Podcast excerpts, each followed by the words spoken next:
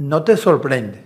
Si te, te, llega así, te impacta. no es sorpresa porque si tú tienes el conocimiento, cuando venías acá y jugabas contra, contra Táchira, sabías que, que la fanaticada te empuja, que el jugador se agranda, que, que es un estadio, una cancha que mete y gana partidos por, de por sí. Sobre todo cuando va mucha gente, este, el contrario lo siente. O sea, yo lo, lo sentí del otro lado cuando no estamos en la cancha, la pasión del fútbol se vive en los camerinos. Amigos de los camerinos, estamos en una edición más. Los gobernantes de ayer y de hoy siempre utilizaron un consejero. Todos, en la actualidad, en la época medieval, lo que usted quiera, siempre hubo un consejero. Cuando el consejero se necesitó en el fútbol, lo llaman asistente técnico, para no decirle consejero. ¿Qué hacen los consejeros? Recomendarle al gobernante. A veces el consejero debe saber más que el gobernante, no lo sé. Eso lo saben los gobernantes. Así es, Jairo Hoy tenemos la oportunidad de contar con Vicente Tadeo Arruda Morales nacido el 26 de marzo del 68 en Belo Horizonte, Brasil. Es hijo de Vicente Arruda y de Clara Morales. Es hermano de Altair y de Dilo. Esposo de Adriana, padre de Hugo, Vicente y Jair, y tiene una trayectoria muy amplia por el fútbol nacional. Estuvo en Carabobo, en Zamora, en Deportivo Italia, Lara, Caracas, La Guaira, Atlético Venezuela, Aragua, Monagas, Yaracuyanos y también salió, estuvo también en CAI de Panamá y ahora está en Táchira. Tenemos aquí al profesor conocido como Tito. Bienvenido. Bueno, gracias, gracias por la oportunidad. Este, un saludo a todos los fanáticos de Aurinegra, a todos los fanáticos del fútbol y bueno, eh, contento de estar acá y compartir con una persona que, que sigo mucho en el programa, eh, lo sigo en todos, todos los compañeros que han venido acá yo le decía, me falto yo todavía, me falta, no me llama. Y entonces el día que, que hablé con Jairo, este, agarré todo, toda la agenda que tenemos, porque la agenda con, con Eduardo es bastante extensa y, y punzante todos los días. Son 24-7 que trabajamos y bueno, le dije, no, no, tranquilo que, que aquí vamos. ¿Cuál es el papel del asistente técnico? Eh, me preguntó un día, me preguntó una persona que está en el club, eh, que es ligada al club, pero que va viendo en los primeros días, me decía, profesor, ¿usted qué? Yo le digo utilero. Yo soy utilero, tiene que ser útil. En la, en la misión que tenemos nosotros como asistente técnico, tienes que hacer de todo tanto agarrar de repente un equipo y hacer en el entrenamiento una entrada en calor, eh, como hacer un trabajo específico en la cancha, o como también en el escritorio, donde es donde más me utiliza el profesor Eduardo, que entre el análisis de desempeño del jugador. Porque estamos tratando de quitarle ese enigma de el de video. El de video puede ser que graba y se y vaya arriba con la cámara y graba todo el partido. Pero analista de rendimiento del jugador contrario y del jugador de Táchira es ella es otra cosa. Hay que estar eh, semana a semana encima de todos los detalles. Profe, ya que usted eh, define cuáles son sus, sus tareas, por decirlo de alguna manera, su trabajo, eh, ¿qué es lo más difícil de su trabajo? ¿Convencer al técnico?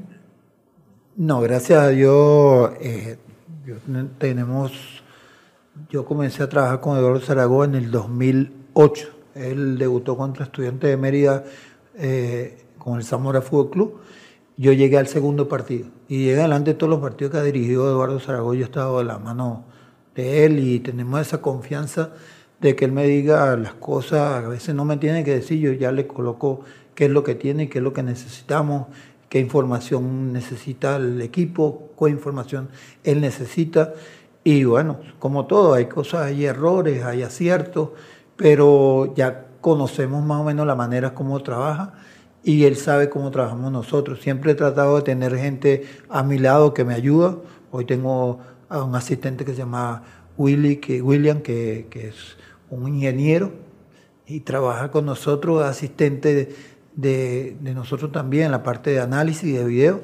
Y tenemos reportes los lunes, martes, video, revisión de jugada, revisión de desempeño del equipo contrario, eh, cómo atacan, cómo defiende el sistema, todo.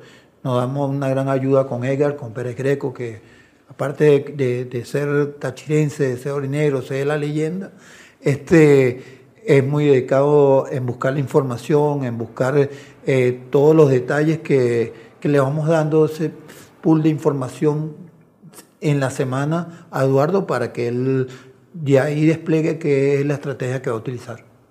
Importante, definitivo lo que usted acaba de decir, pero yo cambiando un poco el tema, porque vamos a hablar de la parte personal, ¿cómo es eso que usted nació en Brasil?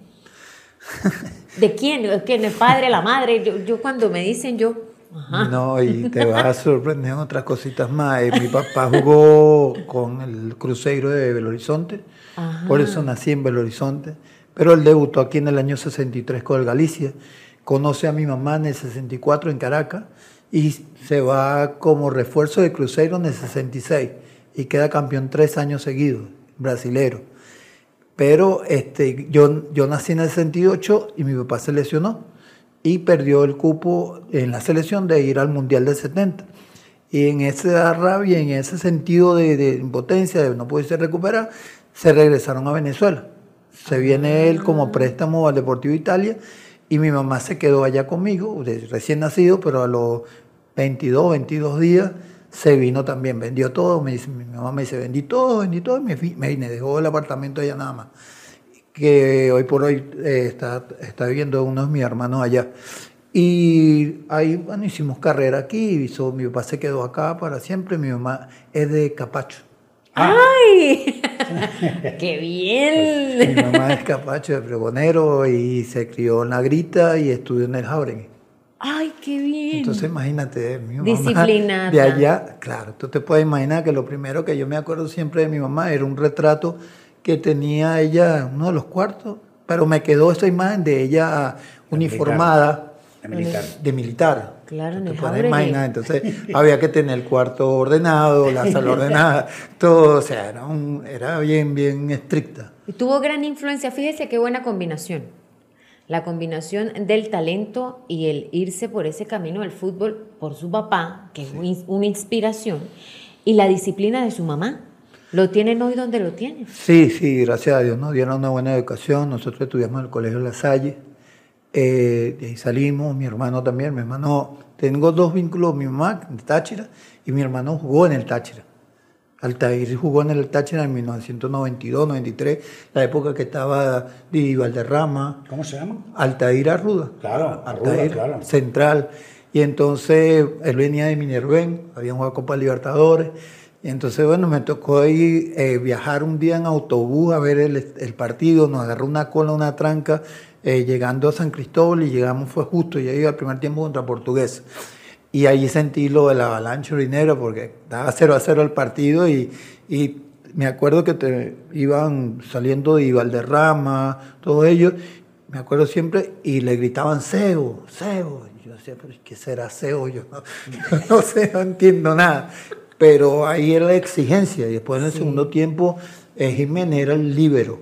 Jiménez en una de esas fue arriba, ganó de cabeza, que metió el gol, ganaron 1 a 0 y el estadio cambió de una manera, pero era una insistencia todo el tiempo y vimos, y ahí sentí, así como sentí el domingo pasado, que el laurinegro lanchada te empuja, empuja al otro equipo que lo hace retroceder, que lo hace tener siempre que esa sensación de que te van a meter el gol. y, y lo que falta, Vienen cosas buenas, profe. Sí, sí, pero ustedes al fin conocieron la afición. Porque normalmente venían 3.000, 4.000 personas. Esta vez se calcula, más allá que hay en la taquilla, 20.000, con la entrada de los señores y todo, llegaron a 25.000 personas. Y hubo dos formas de manifestarse en la tribuna. Una, con su cántico, con su grito, con su apoyo, y la otra, pedir un jugador. Cuando estaban pidiendo a Eli García, se me vino a la mente el conflicto entre Richard Páez y la afición aquí en el partido Venezuela-Bolivia que terminó renunciando Richard Páez. Claro. Porque la gente se metió con Richard. Por fortuna el técnico de Táchira entendió y puso a jugar a Erly. Pero se dieron cuenta, ustedes entendieron lo que es la gente en el estadio que sobrepase lo que, lo que comúnmente son 3.000, Cuando ya supera los 20 mil. Una anécdota del partido, este, con un partido que nosotros estábamos dominando y que Hermanos Colmener estaba haciendo un partido similar al que hizo el año pasado, cuando en un contragolpe nos sorprendió, nos metió un gol y después no pudimos empatarlo.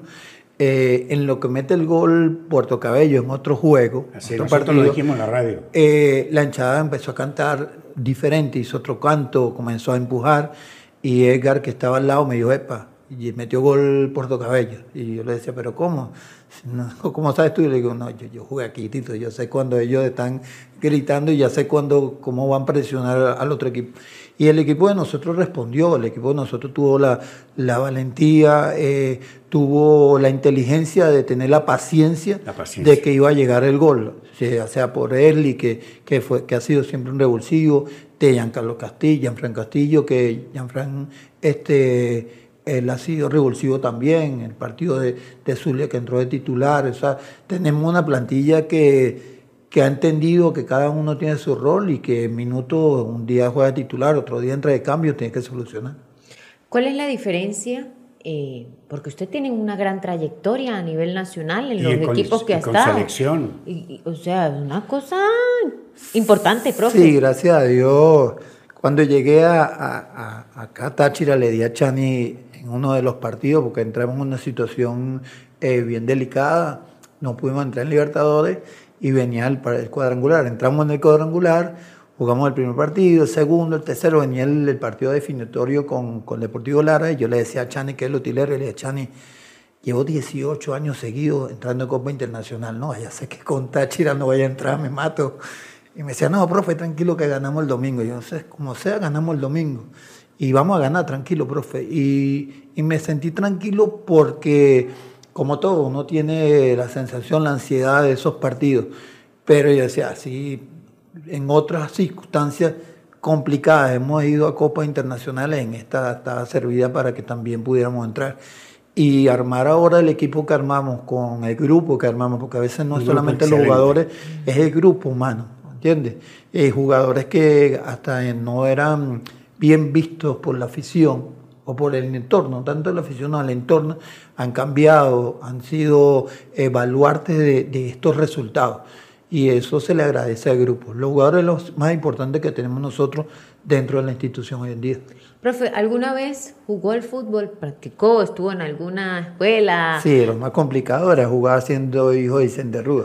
Claro. La exigencia, ¿verdad? Sí, porque mi, mi papá, que para descanse, este, él eh, fue a 12 tazas Libertadores. Dios mío. Y hay un cuento, y fue cinco veces jugador de, de- de la liga.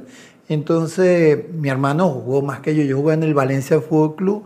Después pasé, mi, papá entrenaba al Falcón, mi hermano jugaba con el Falcón, y jugamos un partido entre nosotros. Y, la, co- y los dos capitanes, fue ese día, era por mi parte el Valencia, yo era el capitán y a mi hermano el capitán del otro equipo. Y mi papá era el entrenador del otro equipo. Y terminó el partido 1 a 1 y hubo una golpiza impresionante. ¿Usted dónde Y, está, mi eh, hermano? Y él agarró, me, me agarró por allá y me llevó por un arco y me dijo, mira, ni me pega tú, ni me pego yo, pero aquí tengo que ser-". Y de repente cuando volteé no estaba, estaba también dándose por allá. Y yo decía, bueno, y mi papá más preocupado por lo que me iba a pasar a mí que por lo que estaba pasando ahí. Pero gracias a Dios tuve la, la suerte de ser dirigido también por mi papá en el Valencia. Después fue Carabobo Fútbol Club, que hoy en día Carabobo. Y mi hermano sí tuvo una trayectoria Mucho mejor pa- con, con el Atlético Zulia, fue Libertadores, con, con, jugó con Estudiantes de Mérida, jugó con el Minerven, Táchira. jugó con Táchira. Y entonces este, fuimos en una de las Libertadores, que fuimos a buscar a mi hermano, llegaba del aeropuerto, mi hermano y yo, yo, llevo cuatro Libertadores, papá. Y mi papá le dijo, no, pero te falta todavía, te faltan, son 11. Yo no llevaba ninguna. Y aparte me retiro del fútbol profesional y dije, bueno, no voy a Libertadores, ¿cómo voy a ir a Libertadores? Y yo empecé en el fútbol infantil con la Hermandad Gallega de Valencia y después al Ítalo de Valencia. Y ahí me conocer como entrenador y ahí del Valle Roja me llamó como asistente de Carabobo. Y de ahí en adelante en el primer año me entramos en Sudamericana. Y le dije, bueno, llevo una. Y ahí fuimos, Faltan 10. Tiene tres hijos. tres hijos. ¿Quién juega fútbol de los tres? Eh, uno solo jugó un tiempo en las inferiores del Lara y, y en el Caracas Fútbol Club Sub-20, que es el, el segundo. Hugo Vicente jugó hasta la sub-21 de Caracas y después Carabobo y luego se retiró para los estudios. El menor le gusta, pero él quiere, me dice que quiere ser como yo, quiere ser asistente técnico de video, de análisis, es un loco con la computadora, él me sigue los partidos, sigue todo lo que es la tecnología. Y él me dice, yo quiero estudiar computación, yo quiero estudiar, yo quiero ser analista, yo quiero ser esto. Y el mayor a ir si no trabaja nada más en la parte de diseño gráfico. Usted tiene una ventaja grande porque pues usted conoce muy bien el fútbol nacional. Estamos clasificados a un G4 en el que el Deportivo Táchira se juega muchas cosas. ¿Cómo ve usted los posibles rivales a pesar de que ya hay unos clasificados y otros por entrar? Portuguesa, que es el que acaba de, clasificar, va a jugar con la motivación de que ya consiguió un objetivo. Ellos iban por un objetivo de, ir a entrar en Sudamericana después de 36 años y, se, y siguieron la ruta de ganar, de empatar. Eh, tuvieron cinco partidos sin, sin lograr, sin sumar de a tres. Se, se metieron y, y, va a estar con el ánimo de la gente y con, y con ese empuje. Va a tener un empuje más anímico que una responsabilidad de ganar. Eh, Puerto Cabello que está con nosotros desde que empezó el torneo 1-2, tiene la responsabilidad económica de ganar, porque es el que en este sitio, el dueño del equipo, apostó por un entrenador eh, caro, por una nómina cara, y entonces está la responsabilidad, el compromiso de que yo tengo que ir hacia lo que me están dando. Eh, y es un técnico ganador, y, y, por eso creo que, que son los hoy en día son equipos que es un torneo diferente, es un mini torneo donde hay que saber cada resultado, saberlo manejar con inteligencia, cuando empatas, cuando ganas. Eh, y, saber cómo se juega esos torneos que son tan cortos. Si te pones a ver el año pasado, con nueve puntos clasificó el que va, que va de primer, que llegó de primer, Metropolitano, y se dio el lujo de no ganar el, partido, el último partido para, para, como ya estaba clasificado, prefirió perder y jugar contra Metropolitano en casa la final y no ganarle a Metropolitano, jugar la final contra Zamora en la Carolina. Todo planificado. Estratégico. Si usted ve el partido, usted ve su partido, el técnico ve su partido, Edgar ve también su partido, y el técnico da una orden y no es lo que usted ve, ¿usted le recomienda? ¿Le, le dice algo al profe? Sí, eh, Eduardo es muy abierto en ese aspecto. lo que pasa es que casi siempre vemos la misma... está planificado y por ahí cuando se sale algo de, control de lo que es el partido, él inmediatamente llama a Edgar y Edgar y yo estamos constantemente, cuando él está en la raya estamos hablando, Edgar se para, vale, dice, profe, esto, aquello, o él viene y, y estamos.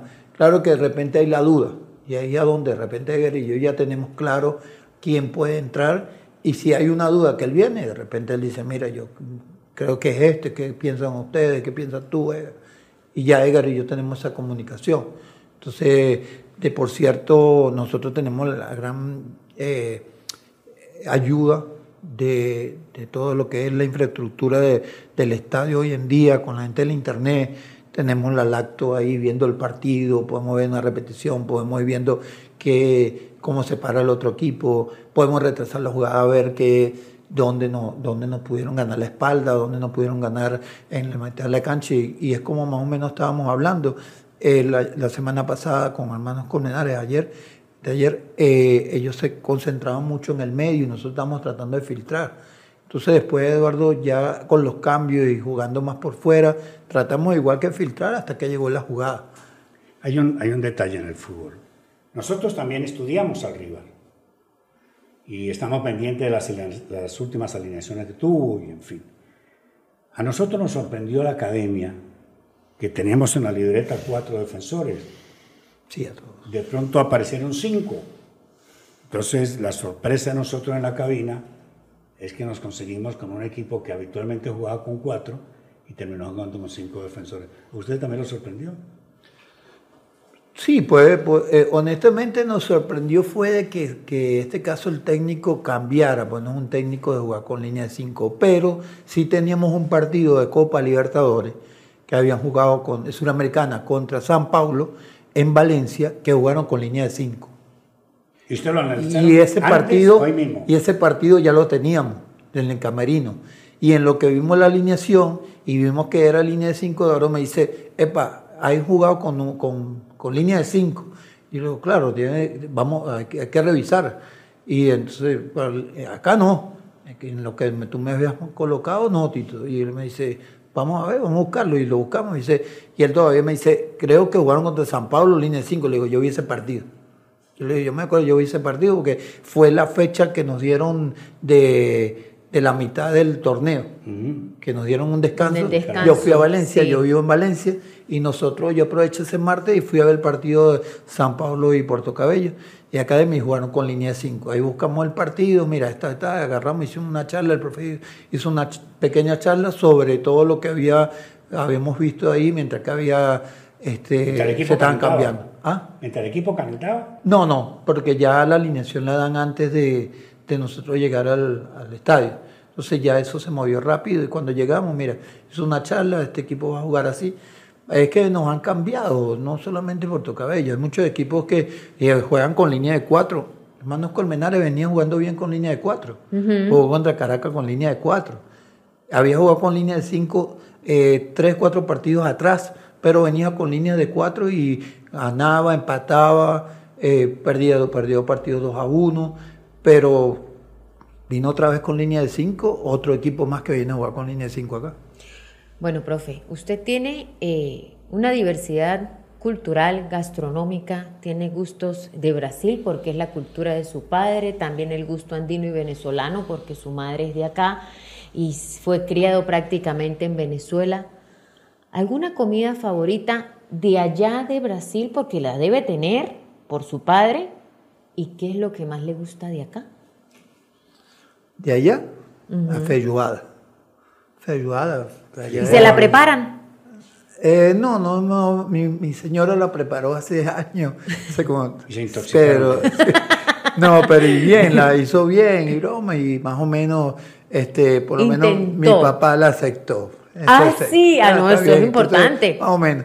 Este, la feijoada, frijol, feijão que llaman allá, Sí, frijol, caraota. frijol, caraota, Caraota, frijol. lingüiza, que sería tocineta, Tocine- cochino, cochino, y aquí hablan eh, carne seca Carne llaman seca. carne seca que no, no, no conseguíamos. Mi señora no conseguía lo que era carne seca. Después la consiguió un mercado por allá, pero la preparó y nos gustó. Después no, no la hicimos más, pero por más cosa de que ya hacía su, ella siempre cuando hace la carota, más, por, más o menos la hace similar.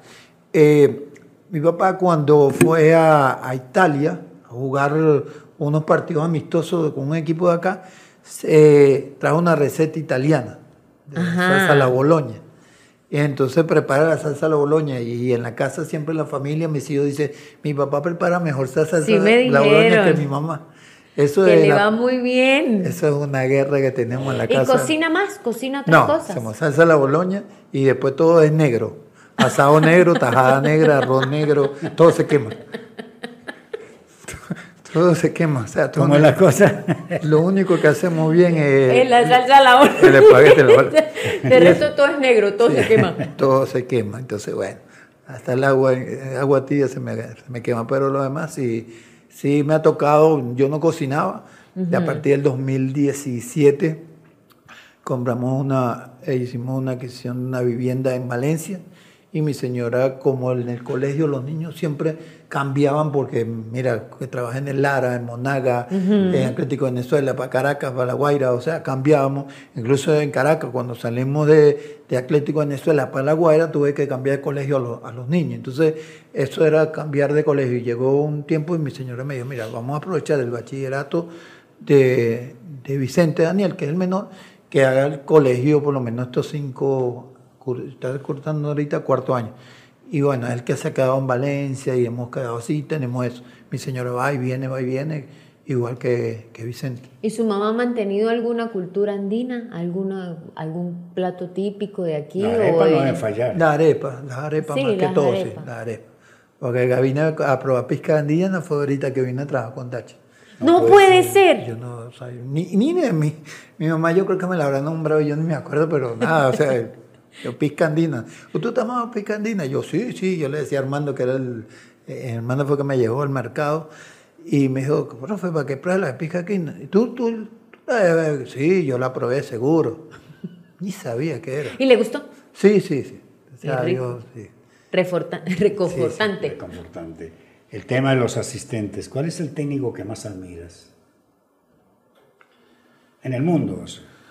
Eh, a mí me gusta, sobre todo, mucha gente habla sobre, sobre Guardiola. ¿Te gusta? Sí, creo que es una persona que, que ha ido revolucionando el fútbol mundial. Pero también me gusta el estilo, por ejemplo, hoy en día de Dorival Junior de San Paulo.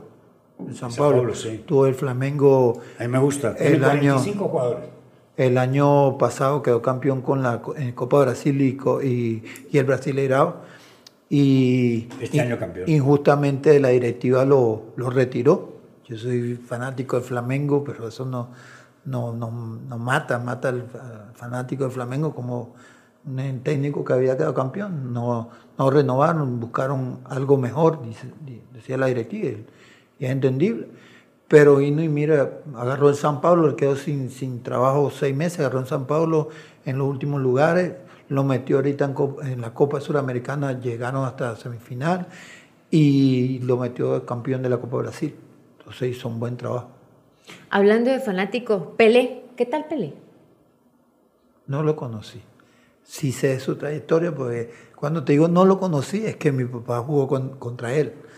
Y, y hicieron el servicio militar juntos. Entonces tengo fotos de mi papá con Pelé y todo, pero no lo llegué a conocer. Cuando vinieron la selección en 1982, vino la selección, hizo una gira, la selección de Brasil del 70 sin Pelé. Y ahí sí conocí Jairzinho, Lima, Sí, Clodoaldo, claro. Brito, todo, pero a Pelé no, no, sí me ha dicho mi papá que bueno, a veces que lo tocó, le tocó marcar, era, era bravo, me decían, negro era muy bravo, era muy inteligente, era muy fuerte, iba bien de cabeza, iba bien con la izquierda, con la derecha, entonces marcar un, un jugador de esas características en aquel tiempo era sobresaliente. Chani, ¿qué es para usted, Chani? Eh, Chani, siempre lo he dicho como, como en varias oportunidades, eh, la persona más importante de- del Táchira, del, de todo, de Deportivo Táchira, es el utilero para el jugador. Sí. ¿Por qué Chani es tan importante? Bueno, porque es el que recibe el jugador, Lo despide. es el que lo despide, es el que lo calma, es el que lo consiente, es el que lo regaña. Entonces, eh, antes de que llegue eh, el estado de ánimo del jugador a, a Eduardo, a Zaragoza, ya él puede cambiar muchas cosas antes que llegue a la cancha de entrenamiento. Entonces, es una persona muy importante, tiene mucho valor dentro del cuerpo técnico, eh, se manifiesta espontáneo y tiene una cosa que, que- que hoy he aprendido, y es que no le dice no, no puedo. Él busca la manera de resolver. Eh, tú le dices, Chani, necesito esta extensión, ay, y de repente no hay la extensión, y él busca cómo resolver. Él te resuelve. No sé dónde consigue la extensión o dónde consigue tal material, y eso es útil. Claro. Sí, es verdad. Muy importante. Yo quisiera saber, eh, ya en la parte personal, qué significa Adriana para el profesor. Tú.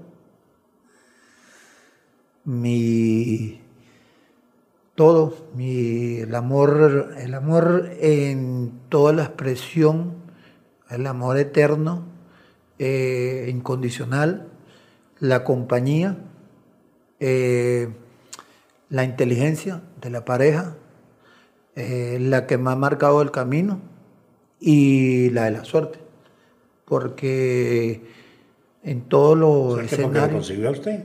En todos los escenarios, en todos los escenarios en los que nosotros hemos estado de esta manera deportiva, él está, ella ha estado. O sea, en, la- en las derrotas, en las victorias, siempre ha estado. Pero ella es la persona en la que siempre me dice, me da el, empujón, Epa, ustedes van a ganar, ustedes no, ustedes van a ganar, a ti te va a ir bien, eh, tú eres el mejor de Venezuela, todas las cosas donde te da esa confianza de decir, bueno, me está dando algo que, que te da ese impulso a decir, bueno, es la que este, 2, 3 de la mañana hace el café para seguir haciendo los videos es la que se desvela y si de repente hay que amanecer haciendo videos y hablando, para no te duermas, te va a pegar contra la computadora, o sea, ¿qué te pasa? Eh, es un apoyo, es un apoyo que, que siempre le agradeceré toda la vida. Estamos hablando de la esposa del profetito. Así es. Que es, como toda mujer, es muy importante para el hombre. O sea, sin ellas no valdríamos nada. Hay un detalle en el Deportivo Táchira también que hay que resaltar. El estadio, profe. ¿Qué le parece por lo Nuevo? Es una anécdota con mi señora. Ella no había, no había llegado a San Cristóbal, nosotros tuvimos el torneo pasado, ella estaba con su trabajo y con las clases del niño, y ella vino en las, vacaciones escolares. Y entonces cuando llegó, fuimos a un, a un, centro, a un centro comercial, eh, y profe, ¿cómo está? ¿Todo bien? Profe, el domingo hay que ganar. Y ella me decía, ¿este quién es? no sé, pero bueno. Pero bueno, hay que ganar. fuimos, A la panadería, fuimos a la panadería cuando voy a pagar, eh, profe, ¿cómo está? Mire, el domingo hay que ganar. Y vamos de primero. El domingo hay que ganar, sí profe. Entonces, en todos lados, en la farmacia, en la, donde sitio donde siempre voy a comprar cosas, hablamos y esto, y ella decía, bueno, ¿y esto qué es? O sea, porque esto es así. Y bueno, yo a ver en el estadio. En el partido de Puerto Cabello, no bastante gente. En el partido de Puerto Cabello ella sintió, bueno, o sea, ¿qué es esto? O sea, otra cosa, y ella se impresionó mucho, salió muy emocionada del partido y me decía, esto es diferente. O sea, es en la calle. Y se lo comentó hoy en día cuando llegó, regresó a Valencia y se lo comentaba a las amigas. No, aquí estoy echando cuenta de cómo son esa gente allá. Esa gente es loca. Intensa. intensa. Esto es una locura. Entonces le dicen la panadería. Ella, cuando fue a, mismo a pagar, una de las muchachas que estaba para cobrarme, hola, profe, ¿cómo está? Y ella fue la primera. Y yo decía, ¿esta quién es? Y como ese, decir que hola, profe, ¿cómo está? Y yo le digo, no, es fanática. No, no, no, no, tú me explicas cómo es. Yo le digo, bueno, yo te voy a explicar, yo te voy a explicar en el camino. la cosa. En el camino te voy a explicar. Entonces ahí la llevaba todo por donde yo iba, donde compraba y esto, viste, que no es lo mismo que la muchacha, tranquilo, después se lo vamos a arreglar. Pero ella, este, mi hijo el menor, eh, Vicente Daniel, fanático del Monaga, a morir. Monaguito del alma, monaguita del alma le dice. Y entonces ahora le da una risa porque ahora en el perfil tiene una franela del Táchira eh, en el estadio. Pues se la puso, se la compró, la mamá le compró la franela del Táchira y quedó maravillado con el equipo. Y le digo, ajá, ¿y ahora qué pasó del Monaguita? No, papá, yo voy a pensar bien. Yo creo que el Táchira es el campeón. Yo creo que el Táchira igual le duele lo de Monaga. igual le duele. Una, pregunta, profe. La verdad, con el corazón en la mano. Cuando la gente empezó a gritar el sábado, Esli, Esli que retumbaba en todo el estadio y en todas partes porque hasta por aquí se escuchaba. ¿Qué sintieron ustedes? No, eh, este, sentir como tal, eh, yo lo que hago es recordar las anécdotas que tiene este, este, esta afición y este estadio, eh, que es una afición conocedora, es una afición que escucha, es una afición que, que, como le me decía Edgar el, domingo, eh, cambian los cánticos dependiendo de cómo va el partido, te presiona, entonces ellos sienten, el domingo fue Esli, y cuando vengan los partidos y venga la separación va a ser otro nombre, eso, eso no es inevitable porque están metidos, el fanático de acá de, San Cristóbal está metido, este, en otro estadio. La gente lo, puede llenar el estadio y lo que te dice es vamos y más nada. O sea, no, tienen, no tienen ese repertorio, pero no es solamente el repertorio de las letras de las canciones, sino el momento que tengo que, que tengo que cantar en cierto momento. Claro, claro, claro. Eso no lo tienen otros equipos, sino que agarrar, mira, una chuleta, vamos, dale, y vamos a cantar lo que tengamos que cantar. Eh, son muy pocos los equipos en Venezuela, sí hay, como una barra como la de, la de Táchira, pero la que diferencia de la barra del Táchira es eso, que ya vive el partido y te cambia muchas emociones. Pues también hay, otro, hay otra parte, escuchas tú como, como cuerpo técnico, pero dentro de la cancha también el compañero escucha. Entonces dice, bueno, aquí están gritando el nombre de otro, pero yo estoy jugando y yo tengo que apretar un poco más, porque si no el que puede salir soy yo. Y eso es importante. Es importante tener la inteligencia de saber y manejar esas emociones, más allá de que, que, nombre griten ahí en la tribuna. Profe, cuando usted estaba eh, en los otros equipos, cuando usted estaba trabajando en uno de los tantos que ha trabajado, ¿qué referencia tenía el Deportivo Táchira?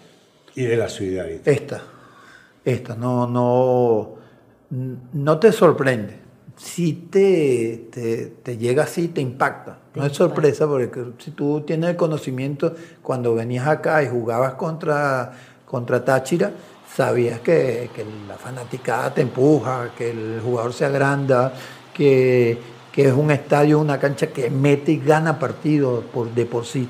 Sobre todo cuando va mucha gente este, el contrario lo siente. O sea, yo lo, sentí del otro lado. Y como este, si jugaba bien el día del partido, yo vine, a mí me tocó venir acá con David Martínez, el de Monaga, con 16 años. Y había debutado David en, en, Maturín contra Portuguesa y metió gol. Y después venimos acá. Cuando venimos acá, el primer tiempo eh, comienza el partido, gol de David. gol de David, dos goles, con 16 años se gritó cuando salió en el entretiempo, David estaba encalambrado. Calambrado porque es toda la tensión, los nervios, todo eso, y no pudo aguantar. Cuando sacamos a David, nos dieron la vuelta, pero así, pan, 4 a 2. Eh, Edgar, que estaba todavía activo, agarró la pelota y hizo de la suya, ganaron el partido, hizo una asistencia, un gol, eh, Tortolero metió el otro gol, o sea, cambiaron todo el partido en fracciones de, de segundos y se veía. Nosotros ganábamos, pero hemos llegado dos veces, con dos pinceladas a Villa. Pero el entorno siempre te lleva a que tú vienes a San Cristóbal, y lo he entendido ahora, que los equipos vienen y se encierran y dicen, sí, empatamos el partido. Ay, que logramos, exacto. ¿Usted ha visto la guardia y la policía celebrando los goles de Táchira o no? No, no. Espectacular. No, eso no. te miento, sí, te miento. Sí. y después quedan Sí, me, sí, me, sí me, me, gustó la manera como celebramos el domingo el gol he visto las imágenes de la televisión, de los celulares, en las redes y sobre todo me gusta por la unión del grupo. O sea, fue una cosa Hasta que... Ritaco, que tiene un vendaje Ritaco se tiró por arriba de uno, eh, este, todo, todo. Mote, eh, que no, no había entrado a jugar, celebraba como que es una cosa loca, como que se hubiera metido el gol, todos muchachos arriba, o sea, después en el banco también hay imágenes que en el banco todos gritando, o sea, fue un momento que es divino vivirlo. Esas son cosas que tienes que vivir que no te pagan nada. ¿Te imaginas un gol así porque va a suceder con el estadio lleno para una final y Táchira campeón? ¿Te puedes imaginar la locura en el estadio? Yo mediante... Lo Yo las he vivido, es una cosa de locos. Yo mediante la oiga y bueno, que nos dé la, la dicha, la fortuna y salud para estar. ¿Cómo se hace el estudio del rendimiento del jugador? que usted le va a presentar al técnico. ¿Cómo llama usted? ¿Cómo se llama? ¿Cómo que llama usted? El estudio del jugador. Estudio de rendimiento. Sí. Estudio de rendimiento. ¿En qué se basa el estudio de rendimiento? Eh, nosotros partimos de eh, seleccionar cuatro o cinco partidos. Eh, los últimos cinco o seis partidos tenemos un backup de, de todos los jugadores de, del fútbol nacional. Nosotros le hacemos video jugador por jugador a todas las nóminas de los equipos. El profe presenta, me dice la característica, dice todo, ya él más o menos sabemos eh, de cada jugador. Yo agarro y qué perfil tiene, cuáles son sus características para atacar y características para defender y los comportamientos que tiene. Hacemos un resumen entre 2 minutos 30 a 3 máximo. 2 minutos 30 con jugada específica del jugador. ese, ese jugador de esa nómina se le pasa en un link a todo el equipo. Los 25 o 24 jugadores del equipo contrario se le pasa por teléfono al jugador de touch y ellos están en la responsabilidad de verlos. Y muchas veces eh, el profe llega de sorpresa y te pregunta. Hola, buenos días, tal. El martes, ya el martes nosotros trabajamos una semana antes. Martes o miércoles, el partido el sábado o el domingo, ya tienen en su teléfono el jugador jugador de cada, de cada equipo adversario. ¿Por qué pasa? Porque de repente puede ser que algún jugador criollo conoce, conoce el otro equipo de los jugadores, pero los importados no. O sea, Mote, Ritaco, Fioravanti, eh, son jugadores que vienen llegando y no le puedo decir, mira, tú no conoces a, tal jugador. No, no, no lo he visto, profe. Y ellos se interesan mucho también, sobre todo los importados. Y aparte, otros jugadores que por más que sea cualquier jugador de nosotros, Coba, puede conocer toda la liga, pero Coba, mira, este jugador venía jugando así, pero ha cambiado, engordó, está más pesado, ahora juega, eh, se tira más atrás. Entonces, esos datos se lanzan. Entonces, cada uno, aparte, Eduardo puede llegar de sorpresa a un entrenamiento, que no es una sorpresa, sino y a veces ellos ya, mira, ya sabes que te llegó el link al celular, mira, viste, eh, nómbrame un jugador, fulano, eh, ¿cómo juega? ¿Qué perfil tiene? ¿Qué vistes de él? O dime, cuéntame, y el jugador le tiene que responder. Te, pasa de que, de que los jugadores en los primeros días los agarraron así y muchos jugadores, ¿cómo es esto? Y después sí fue cotidiano y ellos mismos te piden los, los, videos, como igual también con, con, el video de que lo que está pasando ahora con los penales de la Copa Rey y demás. Eh, se le pasa por a los pateadores, como dónde se lanza el arquero. Es una cuestión de suerte también, pero de estudio. Y de hecho pasa de que Camargo tiene un tiene planificado mi asistente, que es Willy, agarra y te da toda la lista de los pateadores en video. Mira, te patean para allá, para acá, así, así.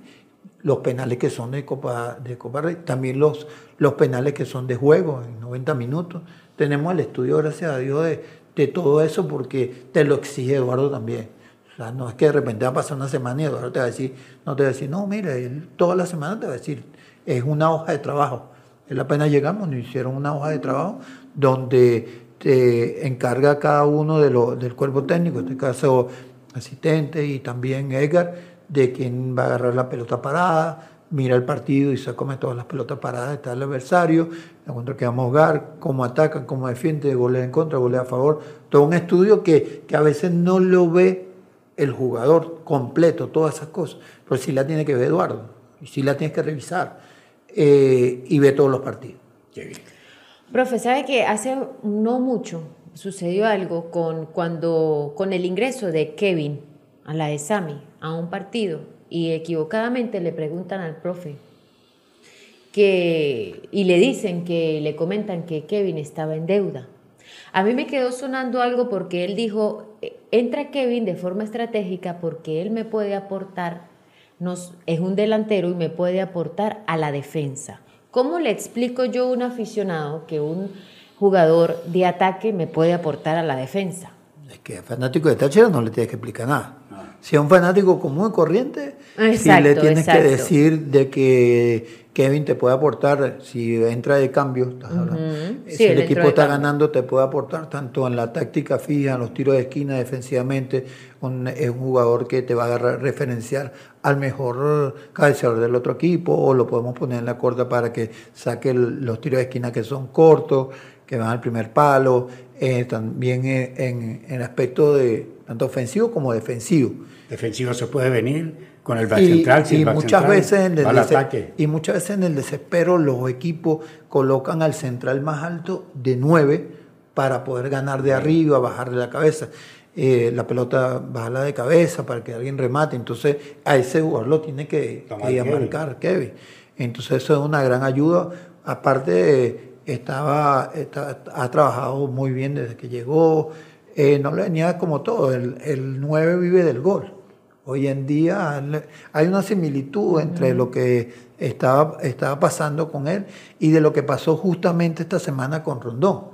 A Rondón batearon la pelota, le pegó en el tobillo y entró, y hoy no lo dejaban pasar con el carro saliendo del, del estadio de entrenamiento.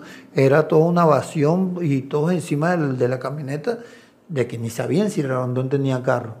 Pero ya ahora todo el mundo felicitándolo, toda una ciudad arriba de Rondón. eh, porque hoy metió el gol del clásico. Entonces eso eh, es algo similar a lo, a lo que pasa aquí hoy en día y cómo se debe estar sintiendo hoy en día Kevin. Claro. ¿Se sintió cómodo, profe? ¿Con nosotros? Sí, sí. ¿La nota? Sí, sí. ¿Te gustó? Sí, sí, gracias. Queremos agradecerle por haber apartado un tiempito y venir a los camerinos. Gracias por haber venido. No, gracias a ustedes. Es un placer, de verdad, una alegría muy grande porque eh, estos espacios son los que uno necesita para tener el impulso en la carrera, para seguir eh, adelante, para querer un poco más a esta ciudad que, que nos ha acogido como cuerpo técnico, que, que estamos eh, ilusionados por, por, por ganar todos, más la estrella, todos los títulos y todos los partidos que podamos. Hoy en día es día a día, es partido a partido. Después Dios verá a dónde nos coloca. Muy bien. Amigos en los camerinos, tuvimos al profetito. Hasta otra oportunidad y con otro invitado.